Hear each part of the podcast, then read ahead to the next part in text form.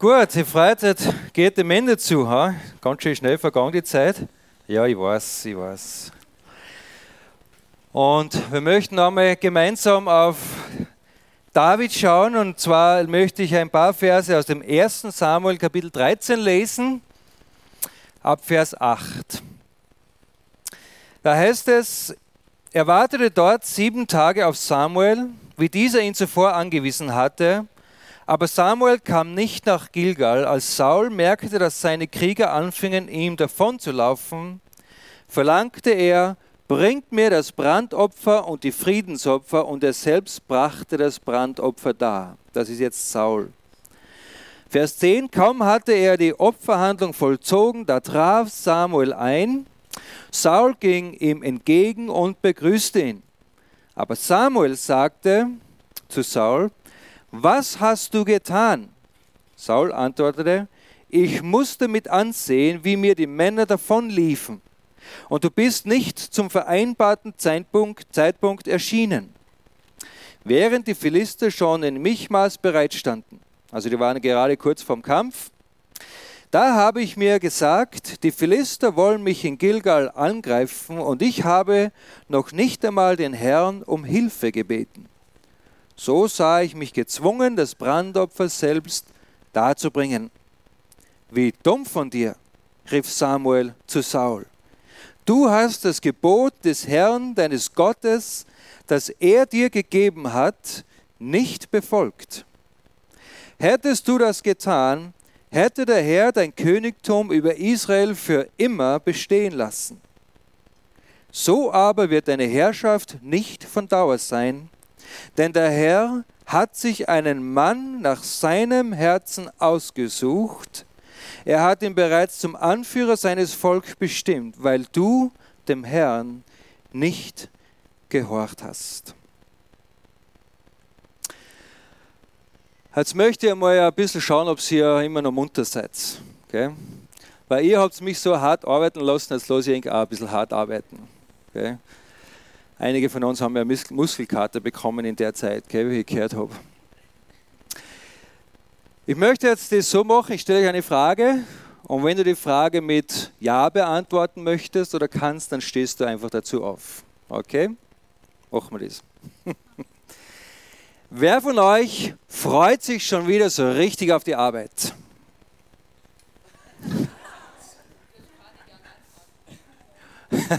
Habe ich mir schon gedacht. Was? Danke, könnt ihr wieder hinsetzen? Wer von euch hat diese Freizeit hier so richtig genossen? Ah, ja genau, das haben wir fast gedacht. Super, danke. Könnt ihr wieder hinsetzen? Wer von euch liebt österreichisches Bier?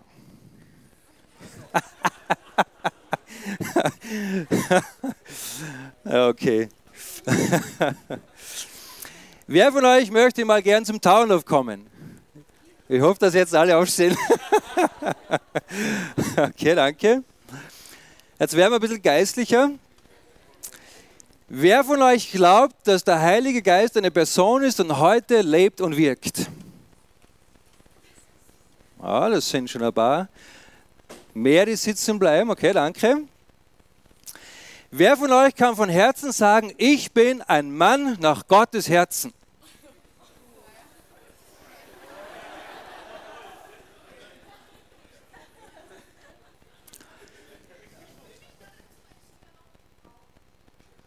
Habe ich aber nicht gefragt. Wer fühlt sich wie ein Mensch nach Gottes Herzen? ja, sind schon ein paar. Ja, sehr gut. Die Frage ist natürlich jetzt, was ist ein Mann oder eine Frau oder ein Kind nach Gottes Herzen? Und das wollen wir heute ein bisschen uns erarbeiten, hoffe ich. Samuel sagt zu Saul, der ja bis dato noch der König war über Israel, du hast versagt. Eigentlich eine furchtbare Sache, weil Saul hat ja eigentlich ein Opfer für Gott dargebracht. Er wusste ja von, vom Samuel und von anderen Priestern und Propheten, dass das eine gute Sache ist, wenn man Gott ein Opfer darbringt, um, den, um ihn wohlgesonnen zu stimmen sozusagen. Und weil ja die gerade im Krieg waren und die Philister schon eigentlich bereit standen, um gegen sie zu kämpfen, da hat sich der Saul gedacht, naja, wenn der Samuel nicht da ist, der eigentlich das Opfer bringen sollte, dann mache ich das, zumindest, dass es irgendjemand macht und Gott auf unserer Seite ist. Aber dann sagt Samuel zu Saul, weißt du, das war völlig falsch. Du hast nicht getan, was wir ausgemacht haben. Du hast nicht getan, was Gott dir gesagt hat. Und daher wird dein Königreich nicht länger bestehen. Und gleichzeitig im gleichen Satz sagt er, Gott hat sich bereits einen anderen König ausgesucht, der das Volk weiter regieren wird, nämlich einen Mann nach seinem Herzen. Das ist eigentlich ein wunderschöner Ausdruck. Aber was heißt das? Möchte noch ein bisschen zurückschwenken und ein bisschen einen Überblick geben über diese Zeit. 40 Jahre davor, bevor das jetzt geschehen ist, da hat das Volk Israel ja den, dringlichsten, den dringlichen Wunsch nach einem König. 40 Jahre zuvor oder bis 40 Jahre zuvor hatten, hatte Israel ja keinen König. Mose war gestorben, der ja das Volk bis, bis dahin angeführt hat. Dann kam Josua, der so der Führer wurde für das Volk, dann ist der gestorben und dann war eigentlich keiner, kein ein, ein Mann oder ein König da oder ein Führer, der das Volk angeführt hatte. Und dann kamen die Richter ins Spiel, also Menschen, verschiedene Menschen, Richter, die sich auskannten im Gesetz Gottes, die etwas zu sagen hatten und die waren die Menschen dann, die das Volk geführt hatten. Und Samuel war eigentlich der letzte, sozusagen der letzte Richter, bevor dann der König dann äh, einberufen wurde, der das Volk da geführt hat. Aber bei Samuel war es dann natürlich auch mal so weit, dass er älter wurde. Samuel hat auch einige Söhne. Und als Samuel merkte, es ist Zeit, in die Pension zu gehen, da wollte er, dass seine Söhne oder zumindest einer seiner Söhne dann diese äh, äh, Führerschaft über das Volk sozusagen übernimmt. Aber das Problem war, alle Menschen wussten, dass die Söhne von Samuel nicht so gottesfürchtige Menschen waren und nicht so rechtschaffend war wie Samuel selbst. Und so haben sie eigentlich abgelehnt, dass die Söhne von Samuel weiterführen sollten, sondern sie haben gesagt, wir wollen einen König. Denn die Philister, die Ägypter, alle Völker rundherum hatten einen König. Wir sind das einzige Volk, wir haben keinen König. Wir sind führerlos. Wir brauchen jemanden, der uns anführt, der uns den, mit uns in den Krieg zieht. Der uns sagt, was wir zu tun haben und der mit uns an unserer Seite kämpft. Und so haben sie nach einem König verlangt, der eigentlich die Rolle übernehmen sollte, die Gott die ganzen Jahre über schon für das Volk eigentlich getan hat. Gott wollte das nicht. Gott, wenn Gott einen König haben wollte, dann hätte er ihm bestimmt einen König gegeben zu der Zeit. Aber Gott hat schon durch Mose gesagt, ich will ihr Gott sein, ich will sie anführen und sie werden mein Volk sein. Sie brauchen keinen König, denn ich werde sie anführen. Ich werde ihnen sagen, was sie zu tun haben. Sie sollen nach meinen Willen leben. Und sie brauchen keinen König, eine Person, der sie anführt. Aber die Menschen sahen das ganz anders. Das Volk Israel sah das anders. Und wir lesen das wo dann auch Gott sagt im 1. Samuel Kapitel 10, Vers 17, da heißt es, Samuel berief das Volk zu einer Versammlung vor dem Herrn in Mitzpah ein. Und er sagte zu den Israeliten, so spricht der Herr, der Gott Israels, ich habe Israel aus Ägypten herausgeführt und euch von den Ägyptern und allen anderen Völkern, die auch, die euch unterdrückt, unterdrückten, gerettet. Gott sagt, schaut, ich bin der, der euch sowieso aus der Sklaverei herausgeführt hat. Ich bin der Gott, ich bin euer Gott. Doch obwohl ich euch aus aller Not und Bedrängnis gerettet habe, sagt Gott, habt ihr mich verworfen und sagt, wir wollen lieber einen König. Interessanterweise zieht sich dieses, genau dieses Prinzip bis heute in unserem Leben durch. Gott sagt, ich bin derjenige, der dir Leben gegeben hat. Ich bin derjenige, der dich gerettet hat von dem ewiglichen Tod. Ich bin derjenige, der dich herausgeführt hat aus der Sklaverei und ich möchte dein Gott sein und ich möchte, dass du mein Kind bist. Mehr brauchst du nicht. Aber wir sagen Gott ja, Gott danke, aber wir brauchen noch etwas anderes.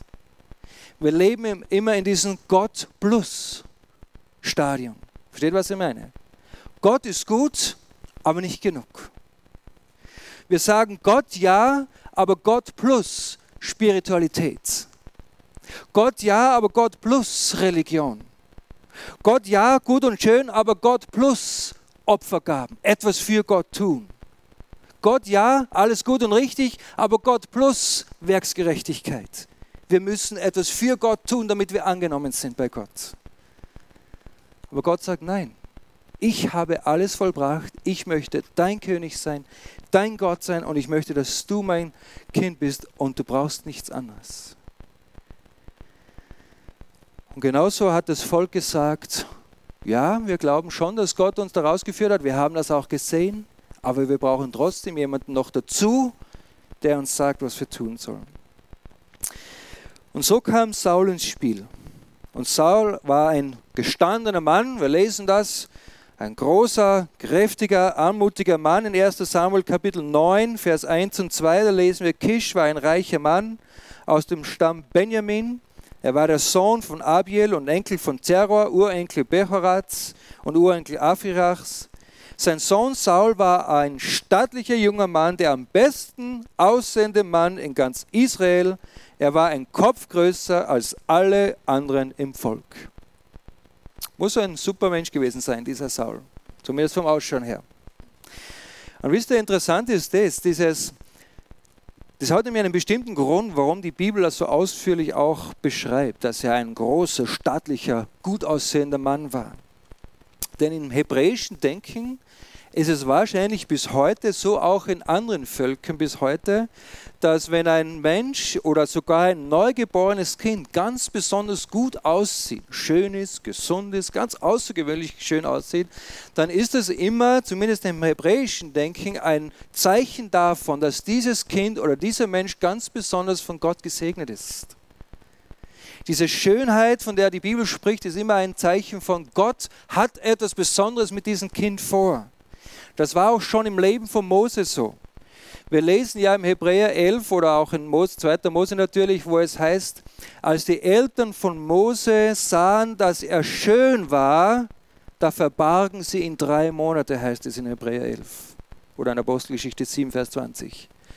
Das heißt, Amram und Jochebed, so hießen die Eltern, die haben gesehen, Mose, ein kleines Kind, aber außergewöhnlich schön, schöner als die Miriam war, schöner als der Aaron war, schöner als alle anderen Kinder in Ägypten oder Israel. Gott muss etwas ganz Besonderes mit diesem Kind vorhaben. Oder bei David war es ja letztendlich genauso. Als David zum König erwählt wurde und Samuel den Hingang zum Vater Isai und äh, zu, diesen, zu der Familie, wer war der Erste, den der Vater von David zum Samuel brachte und dachte, das wird der König. Es war der größte und anmutigste Mann, der Bruder, der älteste vom, vom David. Weil es immer ein Denken war, dass das wahrscheinlich der Grund ist, warum Gott diese Menschen gebrauchen möchte. Aber wir wissen, für Gott zählte nie das Äußere, sondern immer die Herzenseinstellung. Gott lässt sich nicht beeindrucken von dem, was wir für Gott tun, sondern wenn dann nur, was wir mit Gott tun. Und Saul hatte gedacht, er möchte etwas für Gott tun, Opfer bringen. Das Problem war, er hatte es nicht, nicht mit Gott getan. Wer oder was ist also ein Mensch nach dem Herzen Gottes? Jetzt ohne aufzustehen, aber vielleicht aufzuzeigen, wer von euch möchte, möchte gerne ein Mensch, ein Mann oder eine Frau nach Gottes Herzen sein? Wer sagt, ja, das möchte ich von ganzem Herzen? Denn es ist wichtig, dass wir verstehen, was es heißt, ein Mensch nach Gottes Herzen zu sein. Ein Mensch nach dem Herzen Gottes ist ein Mensch, der weiß, dass er nicht perfekt ist. Der weiß, dass er, obwohl er nicht perfekt ist, aber er möchte Gottes Willen tun und er sucht den Willen Gottes, und zwar täglich. Und ein Mensch nach dem Herzen Gottes ist ein Mensch, der in der Vergebung lebt und der Ehrfurcht vor Gott in den Tag hineingeht. Und das möchte ich ein bisschen erläutern. Seht ihr, wenn ein Gott auf der Suche ist nach einem gottgefälligen Menschen, einem Menschen nach Gottes Herzen, dann ist er bestimmt nicht auf der Suche nach jemandem, der viel für Gott tun kann. Oder nach einem perfekten Menschen. Er ist bestimmt auch nicht auf der Suche nach einem sündlosen Menschen. David wusste das ja selbst auch schon, als er sagte im Psalm 14, Vers 3, alle sind abgewichen, sie sind alle verdorben, da ist keiner, der Gutes tut, auch nicht einer. Und er hat sich selbst damit eingeschlossen. Gott, David wusste das. Er wusste, es gibt auf dieser Welt keine sündlosen Menschen, aber es gibt auf dieser Welt Menschen, die Gott von Herzen suchen. Es gibt Menschen, die Gott anbeten, die nach Gottes Willen leben möchten und die erkennen, ja, ich bin ein Sünder und ich brauche die Vergebung Gottes. Und ohne Jesus Christus bin ich verloren. Und genau das sind Menschen, die Gott sucht. Und ein Mensch nach dem Herzen Gottes zu sein, bedeutet es eigentlich, in Harmonie mit Gott zu leben. Das heißt, das, was wichtig ist für Gott, wird auch wichtig für mich. Das, was Gott bedrückt, bedrückt auch mich. Wenn Gott sagt, geh rechts, dann gehe ich rechts. Und wenn Gott sagt, bleib stehen, dann bleibe ich stehen. Und wenn Gott sagt, hör mit dieser Sache auf, dann höre ich mit dieser Sache auf weil ich Gott fürchte, weil ich Gott anbete und weil ich seinen Willen suche. Saul hatte ja gut mit Gott begonnen, aber das Problem war, er hatte ohne Gott aufgehört. Er war Gott gehorsam, aber nicht gehorsam bis zum Schluss. Und darum konnte Gott ihn nicht mehr gebrauchen. Das Problem war ja, dass äh, dass Saul nicht das getan hat, was Gott durch Samuel geredet hat. Samuel sagt nämlich in 1 Samuel 10, Vers 8, Geh mir voraus hinunter nach Gilgal und warte dort sieben Tage auf mich. Ich werde dich dort treffen und Brand- und Friedensopfer darbringen. Samuel sagt, ich komme in sieben Tagen, ich werde dich da treffen und ich werde die Brandopfer bringen. Und wenn ich komme, dann werde ich dir weitere Anweisungen geben. Und was macht Saul? Kapitel 13, Vers 8. Er wartete dort sieben Tage auf Samuel, wie dieser ihn zuvor angewiesen hatte, aber Samuel kam nicht nach Gilgal und als Saul merkte, dass seine Krieger anfingen, ihm davonzulaufen, verlangte er, bringt mir das Brandopfer und das Friedensopfer und er selbst brachte das Brandopfer dar. Das Problem war, dass anstatt Gott bis zum Schluss zu vertrauen, hat, Saul die Sache selbst in die Hand genommen und gedacht, wenn Gott nicht eingreift, zu der Zeit, wenn ich denke, wenn es recht ist, dann muss ich die Sache wohl selber in die Hand nehmen.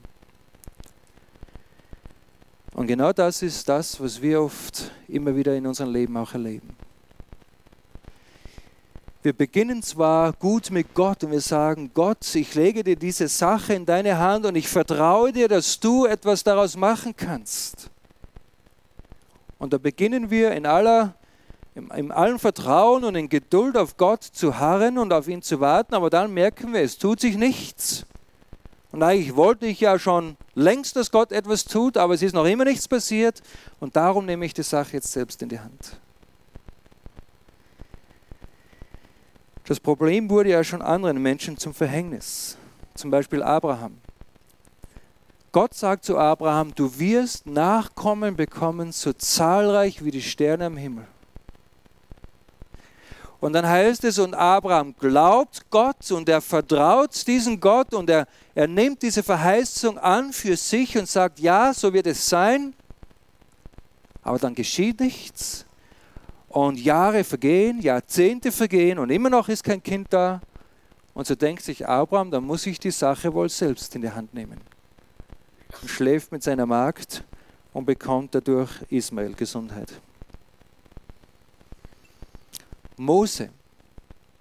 Mose wusste irgendwie in seinem Herzen, Gott möchte dieses Volk aus Ägypten befreien.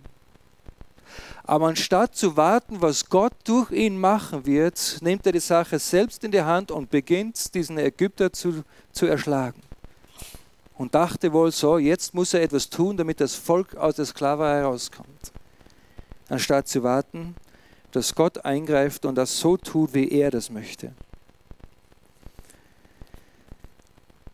Eines, was ich selbst immer wieder lernen muss, ist Folgendes. Ich muss lernen, Gott ernst zu nehmen. Ich weiß das. Ich möchte euch etwas zeigen. Und zwar, David sagt sehr oft in den Psalmen, spricht er über die Gottesfurcht. Zum Beispiel im Psalm 19, Vers 10. 19, Vers 10. Da heißt es, die Furcht des Herrn ist rein und besteht in Ewigkeit. Die Rechtsbestimmung des Herrn sind Wahrheit, sie sind gerecht allesamt. Ich weiß nicht wie oft, aber immer und immer wieder spricht David von der Furcht Gottes. Oder auch im Prediger heißt es, das, worauf es wirklich ankommt, Prediger Kapitel 12, der letzte Vers, da heißt es, das, worauf es wirklich drauf ankommt, ist, fürchte Gott und halte seine Gebote. Die Bibel ist voll mit Versen, wo es darum geht, Gott zu fürchten. Und ich habe mich für mich gefragt, was heißt es für mich eigentlich ganz praktisch, Gott zu fürchten? Was heißt das? Ehrfürchtig vor Gott zu sein. Und ich möchte das mit einem ganz banalen Beispiel erklären, so wie ich das verstehe. Wir haben ja bei uns in unserem Haus, das wir gemeinsam vor 12, 13 Jahren gebaut haben, haben wir unsere Küche selbst gemacht.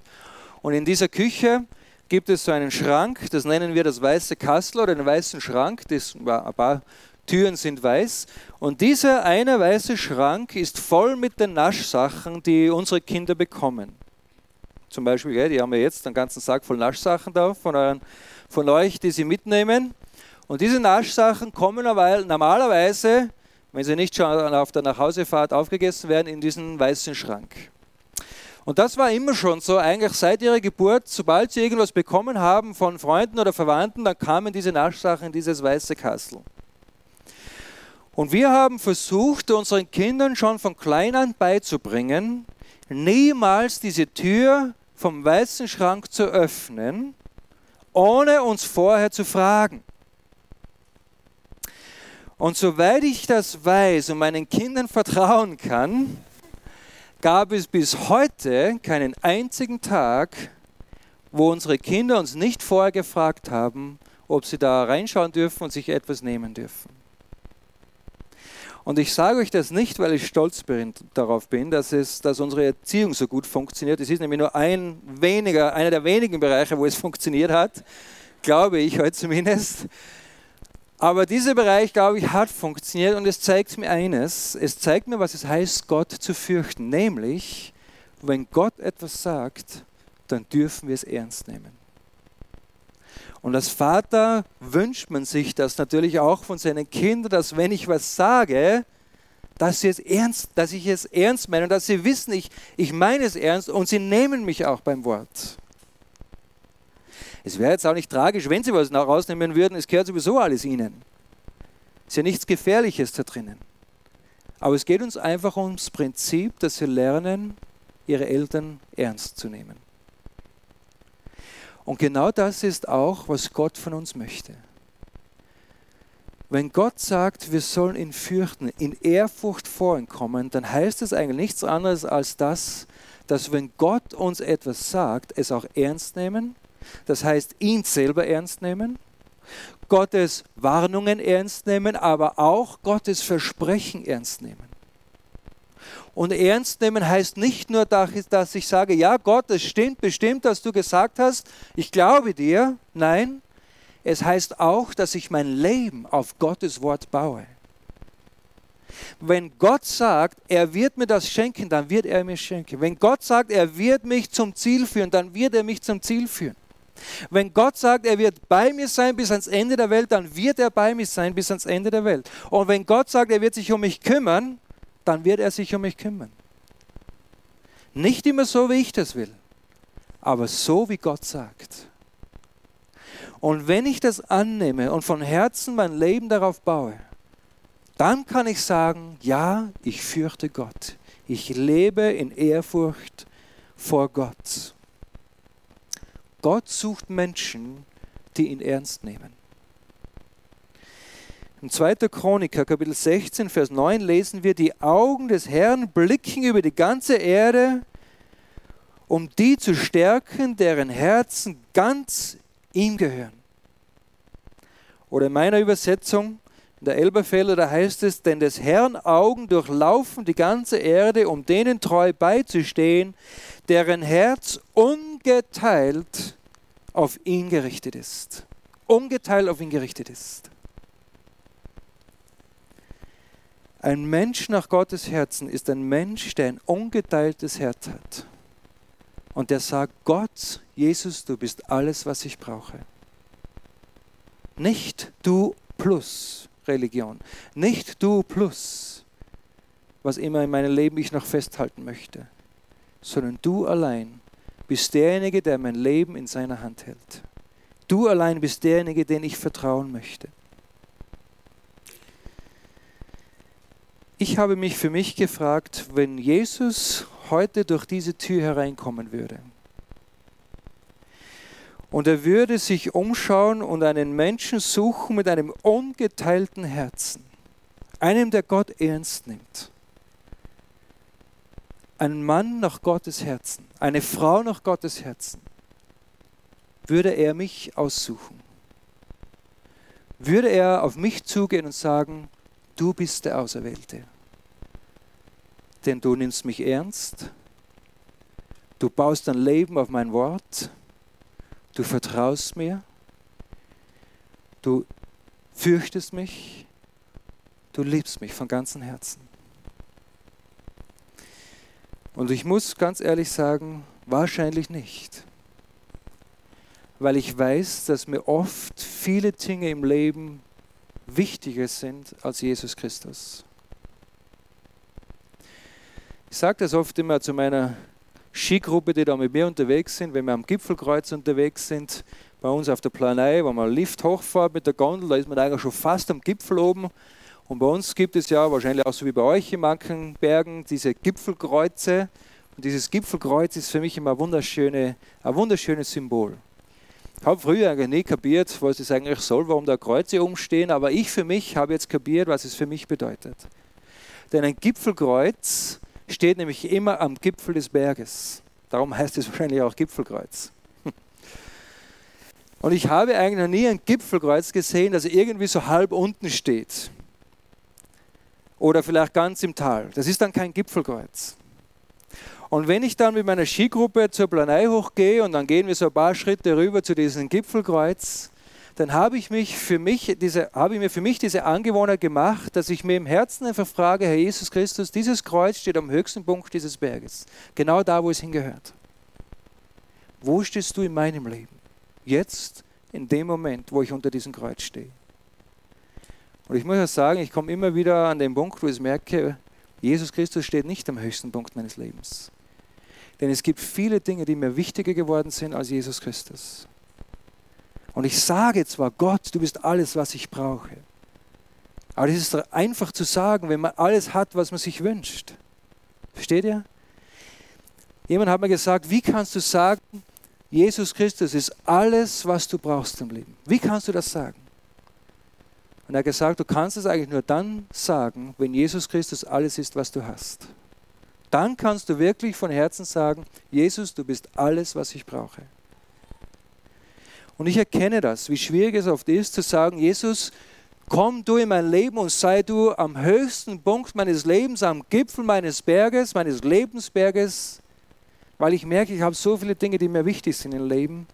Und so rutscht dieses Gipfelkreuz schon wieder eher mehr in den Abgrund. Aber das ist dann gut.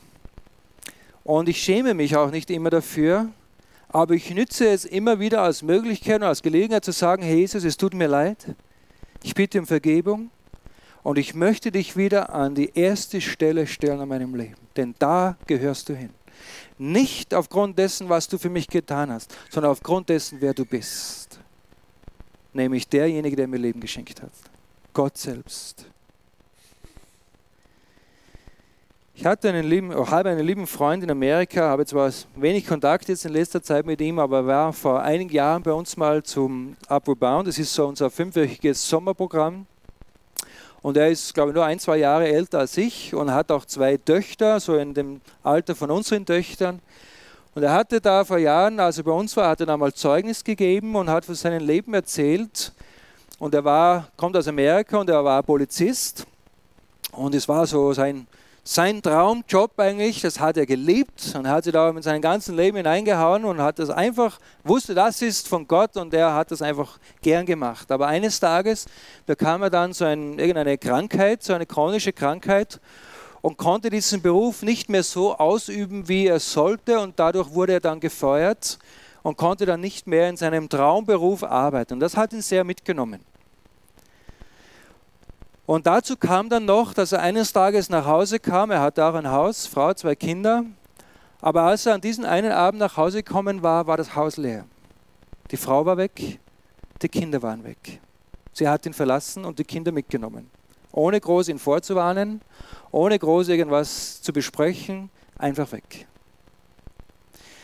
Und er hat gesagt, er ist nur noch am Boden gesessen, als er bemerkt hatte, was los war, und er hat nur noch geheult. Und er hat gemerkt, Gott hat mir alles, was ich geliebt habe in meinem Leben, alles, was ich liebe in meinem Leben, hat er mir genommen. Alles ist weg. Mein Beruf ist weg, meine Kinder sind weg, meine Frau ist weg. Und er hat gesagt, er ist nur noch auf dem Fußboden gesessen als er noch die Fußspuren, so die Fußtappen auf den Boden sah, da konnte er nur noch heulen und hat sich für sich überlegt, jetzt habe ich eigentlich nur noch drei Möglichkeiten. Entweder ich gehe in die Küche, wo meine, meine Pistole liegt, am Küchentisch und mache Schluss mit meinem Leben.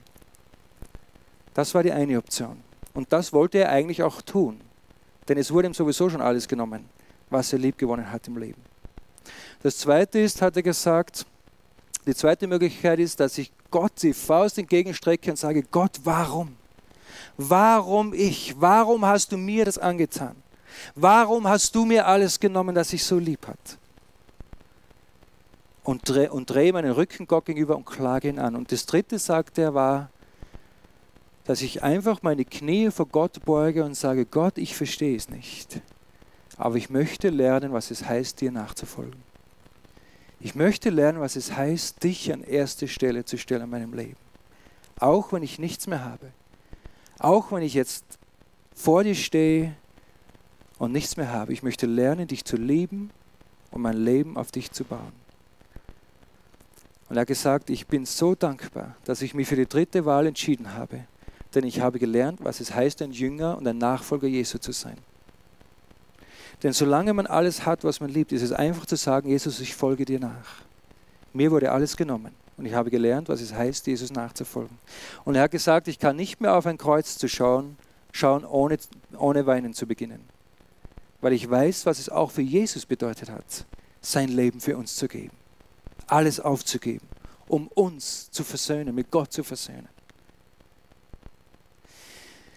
Und ich habe ihn dann ein paar Monate drauf, hatte ich mal über eine Predigt über Liebe vorbereiten wollen.